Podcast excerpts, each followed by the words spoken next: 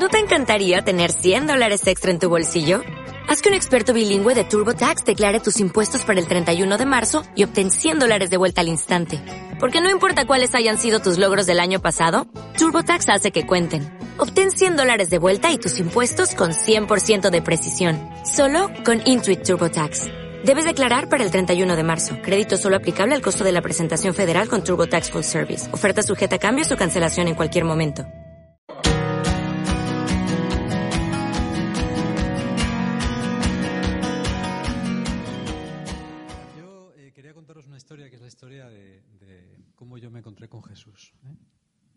No suelo contarla mucho porque, bueno, tampoco es muy espectacular. ¿no? Es decir, yo no he sido alguien así que era muy malo, que fui un yonki o un tal o un cual, ¿no? Y era, siempre he sido una persona bastante corriente y no, en ese aspecto no, no es nada espectacular mi testimonio, pero yo creo que merece la pena contarlo. Muy brevemente. Un día que yo había de echar una carta al correo, en un buzón que está no muy lejos de aquí, me encontré con un compañero del instituto y ese compañero del instituto, mientras estábamos hablando, cruzaron dos chicos la calle, eran cuatro caminos, y los dos chicos debían conocerlo y se pararon a hablar con él. Y bueno, yo como estaba con él, nada, pues estaba hablando de cosas del instituto, los dos acabamos de terminar COU. Bueno, yo no sé cómo empezó la conversación, es una cosa que se me ha olvidado, pero yo sé que empecé a hablar con... mm, empezamos a hablar los, cuatro y enseguida mi compañero se marchó. ¿eh? Era un chaval que se llamaba Chuchi, que era de Corrales. Y yo me quedé, el, el otro, uno de los dos chicos también se marchó. Y yo me quedé mm, hablando con, con uno de ellos, con el que quedaba. Y este chaval, tampoco recuerdo cómo empezó la conversación, pero el tío empezó a hablar de Dios. ¿eh? Y yo me quedé muy pillado, porque no es normal que un chaval de 17 años, 18 años, se encuentre contigo y empiece a decirte pues, que no sé qué de Dios, o que si tú crees en Dios, o que te quedas un poco pillado, ¿no?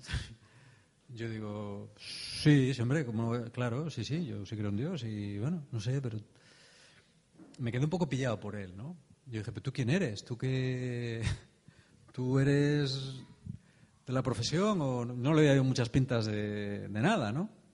Va así un poco hipioso y tal. Me dijo, no, no, no, yo no soy cura ni lo voy a ser, vamos, luego sí lo fue, pero, pero vamos, muchos años después. Y después de, y después de muchas vueltas que dio la vida. ¿eh? Bueno, el caso es que el chaval este, por resumir, eh, me invitó a una oración que se hacía exactamente aquí. Exactamente aquí, donde está el ascensor ahora. ¿eh? Esto se ha tirado, ya no es, ya no es lo que era. Hace, hace 30 años eh, esto era distinto, ¿no? Aquí había un garaje, ahí había una especie de pequeño local y encima del local había un- una especie de agaterao que se subía por una escalera de, de madera, una escalera de no de peldaños, sino de, de traviesas, y ahí arriba se reunía un grupito de gente a orar. Y yo nunca había estado en una oración y desde luego no tenía intención de ir. De hecho, había quedado con ir mm, con unos amigos para ir a la discoteca. ¿eh? Pero tuvimos que pasar por aquí delante porque uno de los chicos vivía en la inmobiliaria. Entonces tuvimos que pasar por aquí delante y al pasar, pasamos dos veces, una para ir a buscar y otra después volvimos, ¿no? Y al pasar la segunda vez, no sé qué mosca me picó, que decidí no ir a la discoteca y quedarme a la oración, porque sabía que era aquí, ¿no? Bueno, a mí siempre me ha gustado conocer, ¿no? Aprender. ¿eh? Eh, y bueno, yo consideraba que la discoteca ya sabía lo que había, había ido muchas veces. Pero una oración no había ido nunca, así que dije, vamos a probar, a, a ver qué rollo es ese. ¿eh? Total que subí, había gente, era un ambiente como muy, muy, muy raro para mí, porque había que subir por una escalera así de mano, ¿no? Había gente arriba, solamente había una bombilla y había unos cuantos chavales y chavalas, así de mi edad, descalzos, pues con el pelo largo, algunos así en plan muy hipioso, eran aquellos años, ¿no? Con una guitarra. Y me saludaron así muy amables y tal, y empezaron a orar. A orar algo parecido a lo que habéis, a lo que hemos hecho aquí. Bueno, un sitio mucho más cutre, no había ventanas ni ventilación ni nada, ¿no? Y había solo una bombilla y había un chaval que tocaba la guitarra, por supuesto, ¿no? Bueno. Eh, yo no me sentí bien durante lo, me sentí muy raro. Porque aquí me empezó una cosa frikis, apagaron la luz y encendieron una vela. Y yo digo, joder, esto, esto, vamos, esta gente, digo, aquí igual hacen una orgía, o sabe Dios, ¿no? Todos saben lo que hacen estos aquí, ¿no? Había chicas, yo, claro, yo digo, madre mía. yo me puse cerca de la escalera y digo, voy a ponerme cerca de la escalera por si acaso. si la cosa pinta mal, yo, vamos, pego un salto y bajo abajo y ya está, ¿no? Bueno, la oración, bueno, pues era parecida a esta, se cantaban unas canciones, la gente decía Señor, yo te alabo, lo típico, ¿no? Bueno, eh, a mí eso me llamó la atención, pero me llamó sobre todo la atención una cosa, y es que eh, la gente me trató muy bien. Quiero decir que a pesar de ser chavales de mi edad, que bueno, en la adolescencia eres bastante despreocupado con aquellos que no pertenecen a tu grupo, esta gente no era así. Todos me saludaron. No, tío, ¿cómo te llamas? No, yo, Josué y tal. Ah, vale, pues muy bien. Yo me llamo, qué sé, como, fuera, ¿no? Rafa o Quique o lo que fuera. Y al día siguiente me invitaron a ir con ellos. ¿no? Me invitaron a una excursión interesantísima eh, a los campos de Esniace. Dice, oye, que mañana vamos a hacer una excursión a los campos de Esniace y tal. Digo, wow, qué bien, qué bonito. Qué interesante, ¿no? Nada, que si quieres venir y tal. Y bueno, era un día de septiembre, de principios de septiembre. Yo estaba en la playa. Y a las cuatro que sabía que era a la hora a la que habían quedado, me, dio la curiosidad y dije, voy a ir con los tíos estos a ver, ¿no? Aparte había... Reconozco que había unas cuantas chicas que estaban bastante bien y eso fue lo una cosa que me animó considerablemente ¿no? a aceptar la invitación. ¿no? Siempre, yo pensaba que siempre estaba bien conocer, como decíamos en aquella época, ganado nuevo, ¿no? Y bueno, fuimos, pasamos una tarde mm, llena de aventuras y de experiencias nuevas en los campos de, de Esniace. Allí pues habían llevado un balón y una guitarra y yo decía, yo, yo pensaba para mí, vaya plan, más maravilloso, ¿no? Pero en realidad me sentí muy bien. Me sentí muy bien porque me sentí muy acogido por aquella gente y porque me di cuenta de que aquella gente no era como yo. No eran como yo. ¿Eh? Eran mejores que yo. Y tenían, o a mí me parecía que tenían algo que yo no tenía. ¿El qué era? Bueno, pues tenían un rollo entre ellos muy majo, ¿no? O sea, yo, yo estaba en un grupo de chavales, era un grupo un poquitín macarra, ¿eh? pues que a veces había peleas y historias de estas. Pero bueno, esta gente era diferente, era bastante diferente. Era gente muy, muy amable, que parecía que se preocupaban por ti genuinamente, ¿no? Era gente distinta a otra gente que yo había conocido. Y desde luego la fe que tenían o que parecían tener era completamente distinta a cualquier cosa que yo hubiera pensado en mi, mi vida, vamos, o sea, en mi vida jamás. ¿eh? Entonces empecé a preguntarles. Yo siempre he sido muy preguntón y también he sido siempre muy observador. ¿eh? Y bueno, pues empecé poco a poco a preguntarles. ¿no? Bueno, ¿y tú eso de Dios qué dices? Pues, ¿Cómo es? No, no, nada, pues una experiencia que tuve. ¿De cómo una experiencia? Pues sí, pues una experiencia. Tú haces esto y entonces, pues mm, Dios se hace real en tu vida. Eran términos que yo no, no estaba acostumbrado a entender. Para mí lo de creer en Dios era una cuestión intelectual. Creías o no creías y punto. ¿no?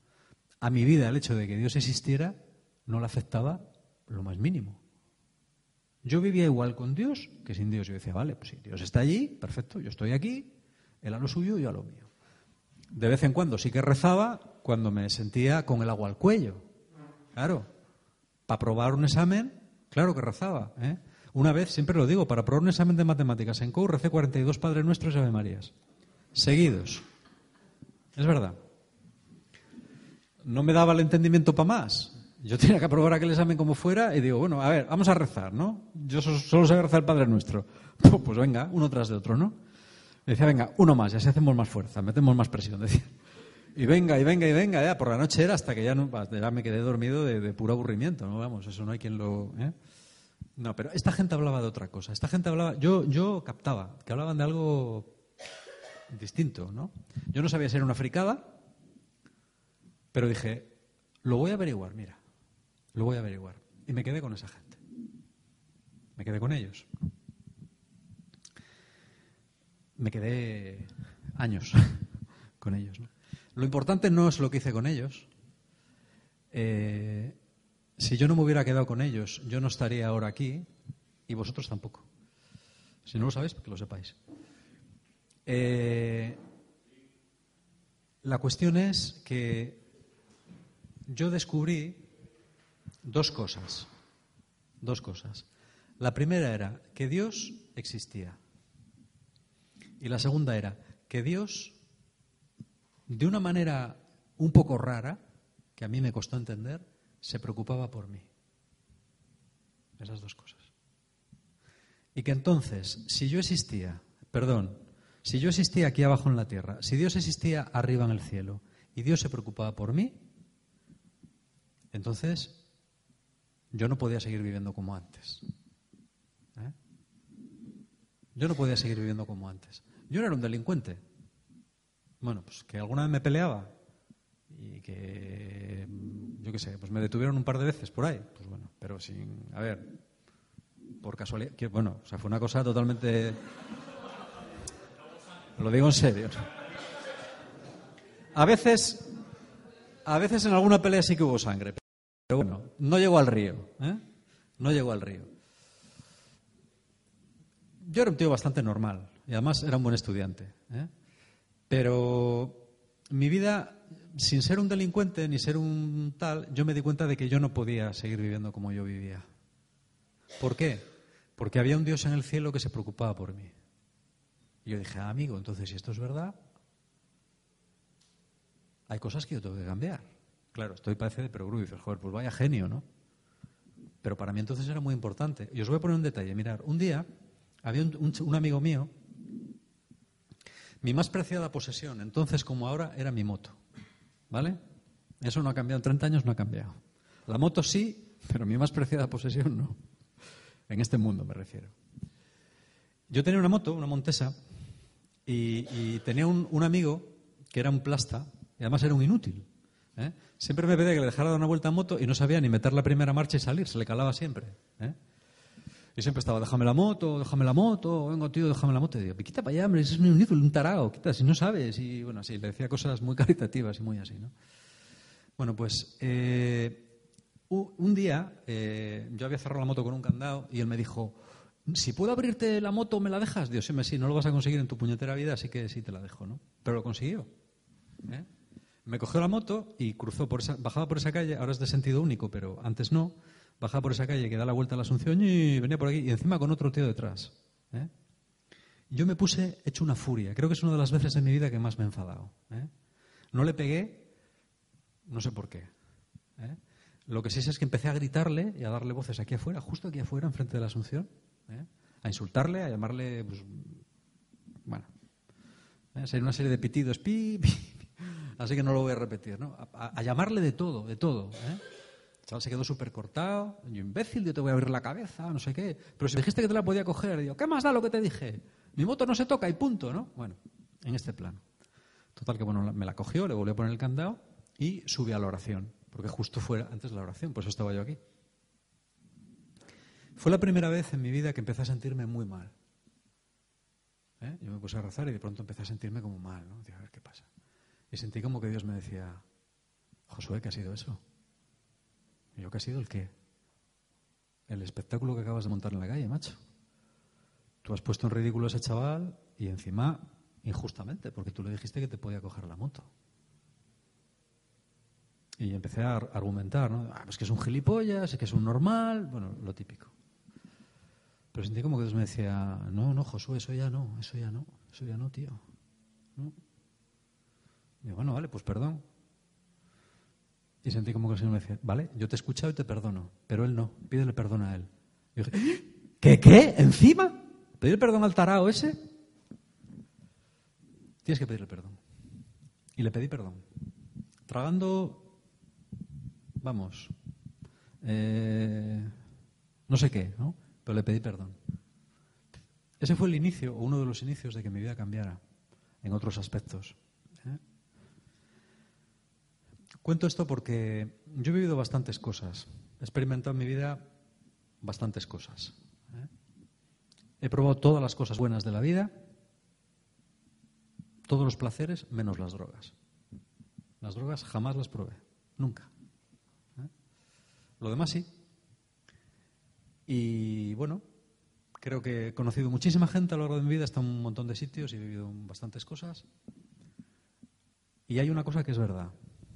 Nada, absolutamente nada, de eso puede compararse al hecho de que un día alguien me habló de que yo podía tener una relación con Dios y de que esa relación podía cambiar mi vida. ¿Eh?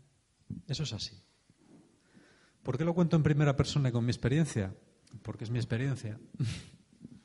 Uno puede creerla o puede no creerla, pero yo hablo de lo que yo he vivido, no de lo que vaya a vivir nadie. ¿eh? Esa experiencia cambió mi vida y desde hace 30 años eh, he orientado mi vida desde la perspectiva de que Dios existe y se preocupa por mí. Mi vida ha sido muy distinta a lo que seguramente hubiera sido de otra manera. A lo mejor en apariencia no. Yo siempre digo, pues también seguro que era profesor, seguro que me habría casado, por lo menos viviría con una, con una tía. A lo mejor hasta había tenido hijos. Eso lo dudo más, pero bueno, puede ser. Y seguro que tendré una moto, igual que ahora. ¿eh? Pero, pero mi vida no, no tenía nada que ver. No, no, no habría tenido nada que ver. Nada que ver. Por eso, todos los que estáis aquí conocéis estas cosas, o la mayoría, ¿no? Habéis oído hablar de ellas, ¿no? Esto que estoy diciendo no es nada nuevo, ¿no? Pero yo quiero lanzaros un desafío a todos los que estáis aquí, sin excepción, ¿vale? Si tú no has entregado tu vida a Dios, entrégasela. Porque esto es, esto es un experimento. ¿eh? A mí, a mí me, me vino muy bien porque me lo plantearon en forma de reto. A mí los retos siempre me han encantado. Me dijeron, mira, esto, porque yo empezaba, ¿y tú cómo sabes que Dios existe? ¿Y cómo sabes que Dios te habla? ¿Y si es tú propiamente? ¿Y tú cómo sabes que si le pediste una cosa te la dio Dios y no fue una casualidad? ¿Y cómo? ¿Eh? Hasta que él me dijo, para, para, para, para. Que, esto no es así. Esto no es así. Mira, esto es como comer un helado. ¿Eh? ¿Tú has comido algún helado? Y dije, sí, muchos. pues mira, tú, a ti pueden hablarte de los helados. Decirte, mira, son fríos, son dulces, están buenos, los hay de distintos sabores. Tú puedes hacerte hasta ingeniero en helados y aprenderte toda la teoría y marcharte a Milán y hacer un máster en helados. ¿eh? Pero cuando tú pruebes uno, sabrás lo que es un helado y hasta entonces no. Esto es igual. Cuando tú tengas la experiencia que tienes que tener, todas estas preguntas que ahora te pasan por la cabeza se resolverán solas, macho. Haz la prueba. Me dijo, ah, bueno, vale, si es cuestión de hacer la prueba, pues la hago. ¿Qué toca hacer? A ver. Dijeron, mira, pues tú tienes que entregar tu vida a Jesús, tú tienes que empezar a, a rezar y tú tienes que intentar vivir como vive un cristiano, que eso está clarito ahí en el Evangelio, y júntate con otros cristianos, porque solo desde luego no vas a poder. Esas cuatro cosas. Y dije, ¿esas cuatro cosas nada más? Dijeron, sí. ¿Te parece poco? Digo, bueno, hombre, no me parece tan difícil. Entonces no me parece tan difícil. ¿eh? Lo hice. Y tuve mi experiencia y mi vida cambió. ¿Eh? Por eso digo que si tú no has hecho esa experiencia, hazla. Si lo que yo digo es mentira, pues ya está. Dices, mira, he hecho lo que dijo ese tío y no funcionó. Perfecto. Te puedes olvidar del tema. Pero si no lo haces, en tu vida vuelvas a decir que Dios no existe, que Dios está por ahí, que cómo permite Dios este mal en el mundo y los males en tu vida, no lo vuelvas a decir si no has hecho la experiencia, porque no tienes derecho. Si lo haces eres un falso. Así que yo os animo a los que estáis aquí a que si no habéis tenido esa experiencia, si no habéis entregado vuestra vida a Cristo, lo hagáis. No tiene por qué ser ahora, puede ser esta noche. Puede ser metido en el cuarto de baño o en la cama o viendo la tele si tú le dices a Dios,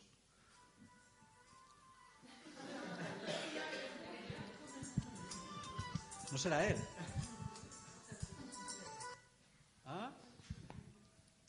Mira, que sí es Dios. ¿De qué estás diciendo? ¿Qué estás diciendo tú de mí? Eh? Bueno, si no has hecho la experiencia de verdad, si quieres que tu vida cambie, ¿no? Si estás, a ver, yo en el fondo me doy cuenta de que yo mm, di el paso hacia Dios porque, a pesar de que yo me considero una persona feliz, no lo era. Porque si lo hubiera sido, no me habría hecho falta cambiar. ¿Eh? No me habría hecho falta cambiar. Y también, si me hubiera creído, como yo me creía, que lo que yo había experimentado era todo y que yo ya conocía todo lo que había que conocer sobre el tema de Dios, tampoco habría dado el paso. ¿eh? Por lo menos tuve que tener la humildad de decir, vamos a probar, vamos a probar. ¿eh? Y es lo que os puedo compartir, es lo que sentía compartiros a todos los que estáis aquí. Ya sé que algunos lleváis muchísimos años otros mm, seguramente es la primera vez que oís estas cosas, ¿no? Y os sonarán a chino mandarín, pero bueno, da igual. Esta es la verdad. Esta es la verdad. ¿eh? Yo creo en esa verdad y he decidido eh, invertir mi vida en esa verdad. Porque a mí me funcionó y he visto que a mucha gente le funcionaba.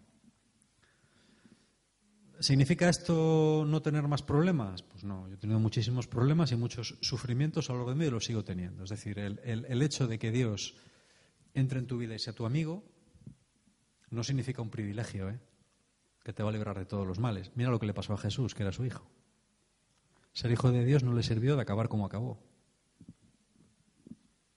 Eso sí, Dios le resucitó. Y os voy a decir una última cosa. Dentro de, los, dentro de 100 años, todos los que estamos aquí estaremos muertos. No quedará nadie. Y probablemente nadie se acordará de nosotros. ¿Eh? Estos días leía yo un, bueno, un libro que estoy leyendo eh, en el cual eh, una persona está en un hospital esperando a que su mujer salga de una operación a vida o muerte, una operación dificilísima. Dice, salí del hospital y entré en un pub. Dice, y había un grupo de gente celebrando un cumpleaños. En inglés, dice, pues había gente celebrando un cumpleaños, otros estaban tomando cervezas y cantando, ¿no? Y decía el autor, dice, yo pensé, esto es lo mismo que va a pasar el día que yo me muera. Lo mismo. El día que yo la palme, habrá una chavala que estará celebrando su cumpleaños o que estará morreándose con su novio en una butaca, otros estarán bebiendo cerveza y otros estarán viendo el partido de fútbol. Y no cambiará nada, la vida seguirá exactamente igual. Cuesta, ¿no? Joder, ¿cómo, ¿cómo va a ser todo igual cuando ya no esté? Exactamente igual. El encuentro con Dios le vamos a hacer por narices. Por narices. Es inevitable, porque San Agustín dice que Él nos hizo para estar con Él. Y es verdad. Queramos o no queramos, antes o después nos vamos a encontrar con Él. Podemos elegir si nos encontramos antes, aquí ahora mientras vivamos, porque si no, seguro que después nos vamos a encontrar. O sea, todos los que estamos aquí vamos a morir. No quiero ser desagradable, pero es así.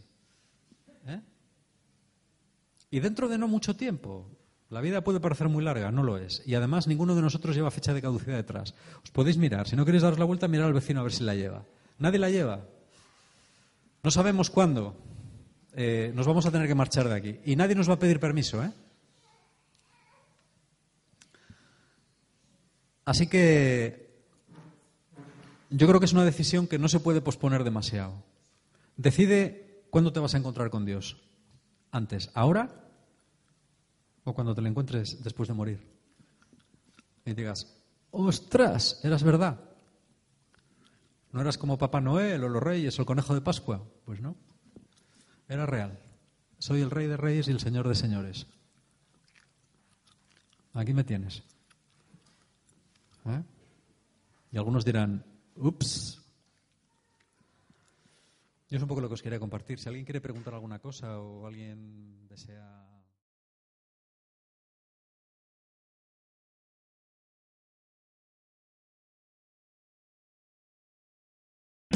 O'Reilly Auto Parts puede ayudarte a encontrar un taller mecánico cerca de ti. Para más información, llama a tu tienda O'Reilly Auto Parts o visita oreillyauto.com.